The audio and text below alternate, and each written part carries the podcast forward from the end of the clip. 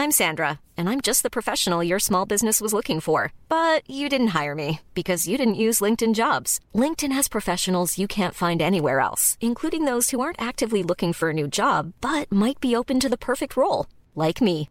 In a given month, over 70% of LinkedIn users don't visit other leading job sites. So if you're not looking on LinkedIn, you'll miss out on great candidates like Sandra. Start hiring professionals like a professional. Post your free job on linkedin.com/spoken today.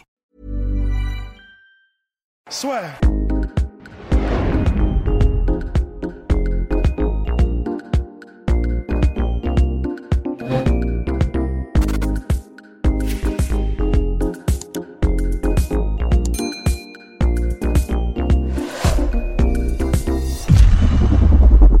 Bonjour à toutes et à tous, bienvenue dans le podcast La Sueur. Bonjour mon cher Polydomso.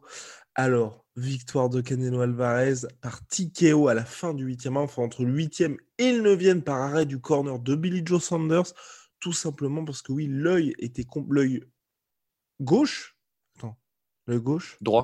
L'œil- droit, droit, de Billy, droit parce que, parce que- le droit comme de il est gaucher euh, l'œil droit de Billy, l'œil droit de Billy Joe Sanders était, était fermé et euh, par peur sans doute parce qu'il a été transporté à l'hôpital juste après, le corner en fait de Billy Joe Sanders a peur que l'orbite tout simplement soit cassée de Billy Joe Sanders donc ils ont préféré arrêter le combat.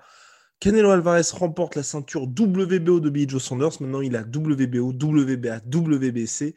La conquête de tous les titres se poursuit chez les super middleweight. il lui en manque une, c'est celle de, de Caleb Plant. Caleb Plant, yes sir. Ouais, ouais, non, carrément. Bon, bah, de toute façon, c'était un peu la configuration qu'on imaginait euh, euh, lors de notre preview. C'est avec un, un Billy Joe Sanders qui, est efficace euh, dans les premiers rounds, qui, gagne même certains rounds du fait de sa dextérité, de sa virtuosité au centre en fait du ring, mais qui est rattrapé et qui commence à ralentir petit à petit et ce qui permet en fait à Canelo Alvarez de sortir la- l'artillerie. Et c'est vrai que ce qui frappe en fait, c'est que c'est quand même la différence de puissance de frappe entre les. euh, C'était impressionnant. C'était vraiment vraiment impressionnant. C'est c'est toujours quelque chose d'assez surprenant avec euh, Canelo Alvarez et ce même quand il combat des, bah, des light heavyweight en fait, c'est qu'il y a une il y a une ouais il y a une, il y a une puissance de frappe qui euh, ça, ça se sent tout de suite dès les premiers coups en fait dès le premier round.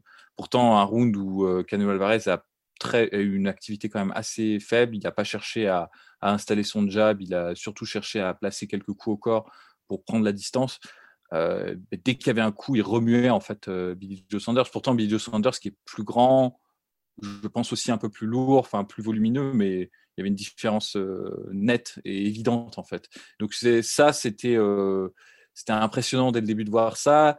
Euh, après, je trouve que Billy Joe Sanders a fait un, vraiment jusqu'au Super combat. septième round un Mhm. super combat. Il a fait, à mon avis, ce qu'il faut faire en fait euh, contre contre Canelo Alvarez. Il a il a été actif.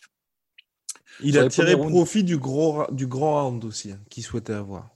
euh, du gros ring ouais, qu'il souhaitait avoir. euh, euh, qu'est-ce que je raconte? oui, non, mais j'ai compris, j'ai compris, j'ai compris ce que tu voulais dire. et Je pense que les auditeurs comprendront Ouh. parce que c'était euh, l'objet d'une d'une d'une chicane, d'une dispute entre les entre les deux, euh, les deux camps. Et c'est évident que c'était un- c'était une une spécificité qui, pri- qui, qui profitait à Billy Joe Sanders parce que Billy Joe Sanders devait faire le, le matador en fait dans, dans ce combat. Et, euh, et je trouve que oui, Billy Joe Sanders, moi personnellement, jusqu'au dernier round, je lui donnais une petite avancée en points. Je pense que, à mon avis, il, bien sûr, les frappes les plus significatives étaient celles de, de Canelo, mais je trouve que Joe Sanders avait une activité qui était mieux répartie. Il contrôlait mieux le, le- le bras avant, il avait plus de touches. euh, il était intelligent euh, dans sa boxe. Il et, et notamment, je trouve que c'était très intéressant de le voir parce que sur les premiers rounds, il était très précautionneux. Il sortait pas vraiment son bras arrière. Il combattait surtout du bras avant et, et je trouve que ce qu'il faisait, c'était un peu prévisible. Il reculait beaucoup euh, vers les cordes et euh, il, enfin, il- il sortait à peu près tout le temps de la même manière. Mais dès qu'il a commencé en fait à, à prendre un peu plus de confiance, c'est autour du round 4 et 5, et à, et à chercher de l'accrochage notamment euh, pour finir ses combinaisons. C'est-à-dire il a envoyé son bras arrière et il accrochait en fait euh, Canelo Alvarez. J'ai trouvé qu'il a commencé à, à frustrer en fait euh, Canelo Alvarez et à le toucher plus souvent. Et de son côté, sa défense était vraiment bonne, surtout quand surtout dans les moments, mais il y en, a, en fait, ça n'a pas duré très longtemps, mais les moments où Canelo Alvarez était vraiment frustré, n'arrivait pas à l'intercepter quand il rentrait en fait dans la distance, et quand il essayait de le, le choper quand il sortait, là, il avait, il avait encore moins de, de succès en fait. Et d'ailleurs, euh, les, les, coups qui ont, qui ont, sonné le glas en fait de, de, de Billy Joe Sanders, c'est des coups qui, qui, sont intervenus en interception en fait, ouais. pas à la sortie en fait. C'est pas au moment où c'est pas au moment où Billy Joe Sanders sort en fait euh, de sa distance de frappe, mais c'était au moment où il est rentré. Et c'est sur un contre euh, que en fait Canelo Alvarez a cherché à placer pendant tout le combat, le, le contre du euh, uppercut du bras arrière. dès, le dès le premier round, je crois, il a essayé de le, de le placer. Il est passé à chaque fois un fifrelin en fait. C'était vraiment euh, bah, léger. Et ben voilà, mais c'est là, là pour le coup, c'était, euh, c'est encore une fois parce qu'il a une puissance de frappe. Euh, et d'ailleurs, euh, ça me permet de re rebondir sur, sur quelque chose qu'on avait évoqué dans la preview. Dès le moment où il a senti que, que Billy Joe Sanders ralentissait et qu'il l'a touché finalement avec ce, cet uppercut, il a, il a accéléré. Et là, Exactement. en fait, le round, c'est le round 8, Ouais. Parce que le round 7, en il fait, est pour Billy Joe et il est impressionnant. Et ouais. Sur ce mais c'est ça, mais, mais... Ouais. Ouais, ouais, mais même, je pense, les, les, les rounds qui précèdent, je, je, les donne à, à Billy Joe Sanders. C'est un de mémoire, hein, parce qu'il faudrait que je revoie le, le combat. Là, on fait une réaction euh, à chaud. À chaud. Mais euh, je trouvais, euh, trouvais qu'il s'en sortait très, très bien. Mais juste, ce round 8, il balaye tous les autres rounds, en fait. Mmh. -dire, en fait, euh, quand tu vois ce round 8, surtout avec Canelo Alvarez qui marche sur Billy Joe Sanders, surtout la fin, la fin de round, dans, dans, je pense que les gens ne retiendront finalement que ça et, les, et ça va en fait ce, cette fin de round va donner une, une couleur en fait aux autres rounds. Euh, D'ailleurs, c'est ce qu'a dit un peu Canelo Alvarez à la Exactement. fin du combat. Ouais. Je trouvais que c'était un peu de la mauvaise foi de sa part, mais euh, bon, il a gagné, donc quelque part. Ah, puis il est devant 73 000 personnes. Ben voilà, c'est les, les vainqueurs, et puis c'est les, les, vainqueurs qui écrivent l'histoire. C'est son droit finalement, c'est le droit du, du, prince de dire bah oui, non, mais tout était prévu en fait. Euh, j'ai jamais été en difficulté. Je pense que c'était pas vrai. Je pense qu'il mmh. a été, euh, en tout cas, frustré pas blessé, ça c'est sûr, mmh. pas, euh, pas dans le, la crainte de perdre le combat, mais, mais c'est pas, euh, il n'a pas en fait donné les rounds volontairement à Billy Joe Sanders et euh, au huitième round il s'est réveillé. En revanche, comme il a, il a accéléré et vraiment il a saisi l'opportunité bah, de manière flamboyante, ça lui donne le droit en fait de, de, de colorer les, les, autres rounds finalement quelque Exactement. part. Et euh, d'ailleurs, il peut se le permettre parce qu'en plus de ça, je trouve que les juges encore une fois étaient euh, au beau fixe. Ouais. Que, comme 78, 74, 77, 75, 78, 74 pour Canelo. À la fin des 8 rounds, donc. Dans la preview, ouais, euh, c'est quand même, c'est quand même dingue, mais bon, c'était, c'est prévisible, c'est prévisible, c'est encore une fois. Et c'est pour ça, je pense que quelque part, je pense que le corner euh, de Billy Joe Sanders a dû euh, anticiper ça, et se dire bon, je vais, on va pas envoyer euh, Billy Joe Sanders à, à l'abattoir sur les derniers rounds. Il a quasiment aucune chance de terminer euh, Canelo Alvarez. Enfin, il l'a pas blessé une seule fois pendant le combat. Pourtant, il a eu certaines touches qui étaient nettes, mais euh, il n'a pas la. Il un pas enchaînement de, crochet notamment. Je sais plus. C'était en début de combat qui était pas mal. Ouais, où il va au corps et puis il remonte en fait du même bras euh, et c'était vraiment propre. Et c'est rare de voir euh, Canelo Alvarez se faire toucher de manière aussi propre. Euh, D'une manière générale, j'ai trouvé que euh, Billy Joe Sanders arrivait bien à contourner la défense d'Alvarez d'ailleurs. Mais bon, tout ça pour dire que bon, les chances de finish étaient nulles. Et ouais. je pense que le corner savait qu'à partir de ce round 8, c'était euh, le déclin inévitable, surtout avec un œil où tu vois moins bien et tout. Donc euh, bon, ils ont préservé leurs combattants, je, je le comprends hein, tout à fait. Il n'y avait pas une... Si tu veux, si Billy Joe Sanders avait gagné les sept premiers rounds de manière euh, éclatante, ça aurait été peut-être stratégique d'essayer de faire durer le combat jusqu'à la fin, tu vois, pour, euh, pour arracher la victoire. Mais là, de toute façon, même s'il avait tenu, et moi personnellement j'en doute, je pense pas qu'il aurait pu tenir euh, dans ces conditions-là euh, jusqu'à la fin. Mais de toute façon, il aurait perdu au point. Et d'ailleurs, le, les, scorecards des juges le, confirment en fait. Donc, voilà, bel effort.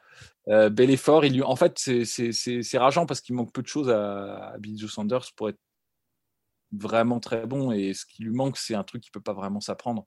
Ah bah, il faut un petit peu a pas... Et oui, bah, c'est ça, c'est le punch. Alors après, c'est son style, tu vois. Il boxe beaucoup du, euh, du bras et non du corps. Il appuie pas à la différence de Canelo Alvarez qui lui est vraiment planté sur ses coups. Même quand il explose, tu sens qu'il y a tout le transfert de corps oh, qui se fait.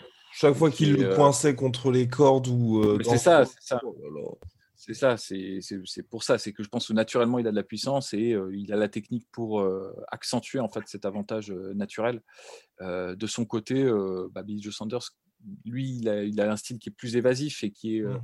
et du coup qui correspond plus justement à ses attributs naturels qui, qui sont qu'il n'a pas vraiment ce punch, qu'il n'a pas cette puissance de KO. Et c'est ce qui lui manquait parce qu'il y a plusieurs moments, il y a notamment un moment sorti de clinch où il touche mais vraiment plein fer euh, Alvarez. Vraiment, il passe tout son bras arrière ça fait rien. Quoi. Je veux dire, euh, vraiment. c'est euh, exactement ça.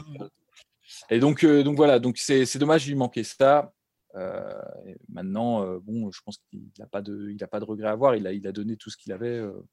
c'est comme ça. C'est honorable, oui, parce que j'ai pas malheureusement les stats des, des coups totaux de chaque côté, mais c'est vrai qu'au niveau des power punches, donc Canelo est à 58 sur 110, 30 sur 116 pour Billy Joe Sanders, mais je pense que par contre, aux frappes tout confondu, je pense que c'est plus. Ouais, je pense que Sanders, je pense que c'est Sanders qui, euh, qui dépasse en, termes de touche parce qu'il y, a plusieurs. Bah, même déjà, j'ai trouvé que Canelo Alvarez avait un travail du jab qui était assez réduit. Il n'a pas mmh. cherché vraiment à, à, contester le jab euh, de, de Sanders.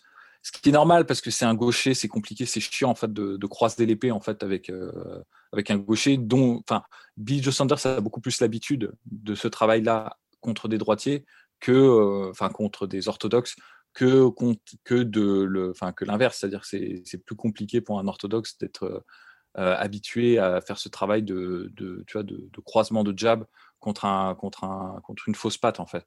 Donc, c'est pour ça qu'il n'a pas trop cherché à, à contester cette. cette, suprématie, on dire cette supériorité de, de, de Billy Sanders.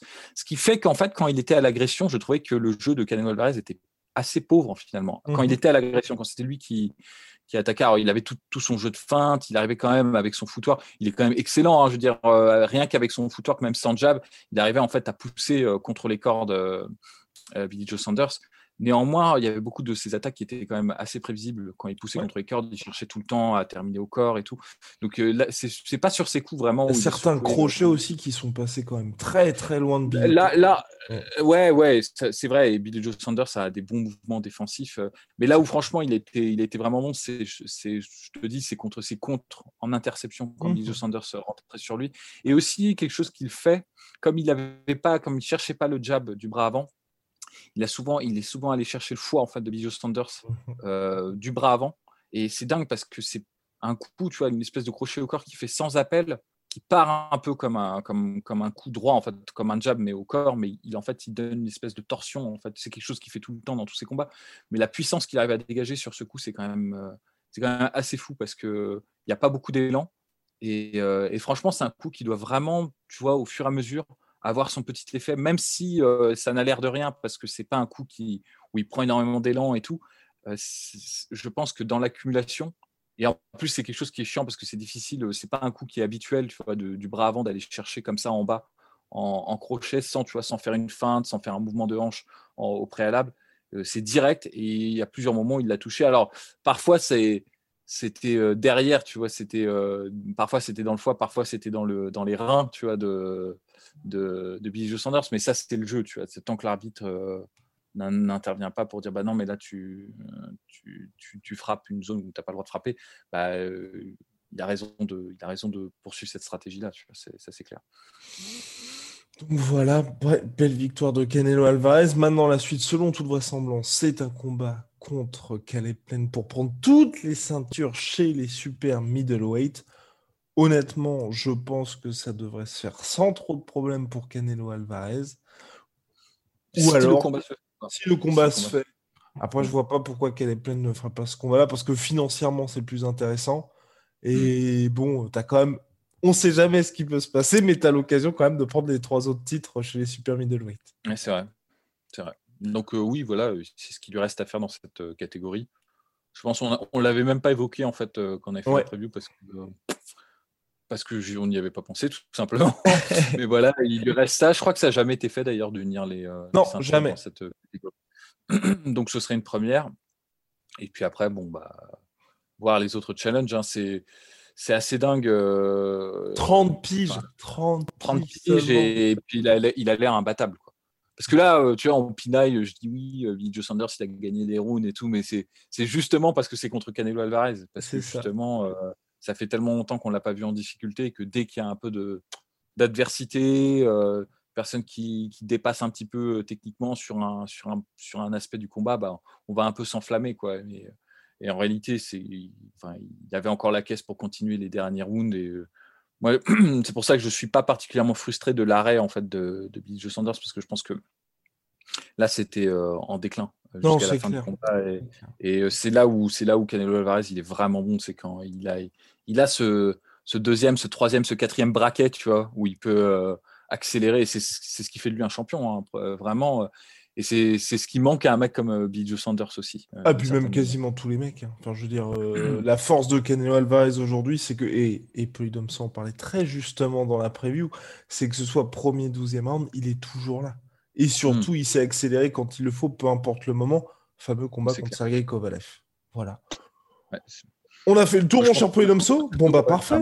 Petit point réclame, on va on va, on va pousser notre cher Clément Marcoux un petit peu là. Il a fait une vidéo avec Rusty B, donc n'hésitez pas à aller checker notre cher Clément Marcoux. Et puis bien évidemment, nos, nos proud sponsors du podcast La Sueur. Big shout out à Venom, moins 10%, surtout Venom avec le code La Sueur. Et moins, je crois, 40% ou 38% sur tout My Sweet Protein avec le code La Sueur. Allez, mon cher Polydomso, on se retrouve très bientôt pour parler d'une vidéo particulière, je crois. Ouais, ouais, ouais. Ah, ça bosse dur, ça bosse dur. Hein, on va essayer de, faire ça dans les temps, en temps et en heure. Allez. Allez, salut.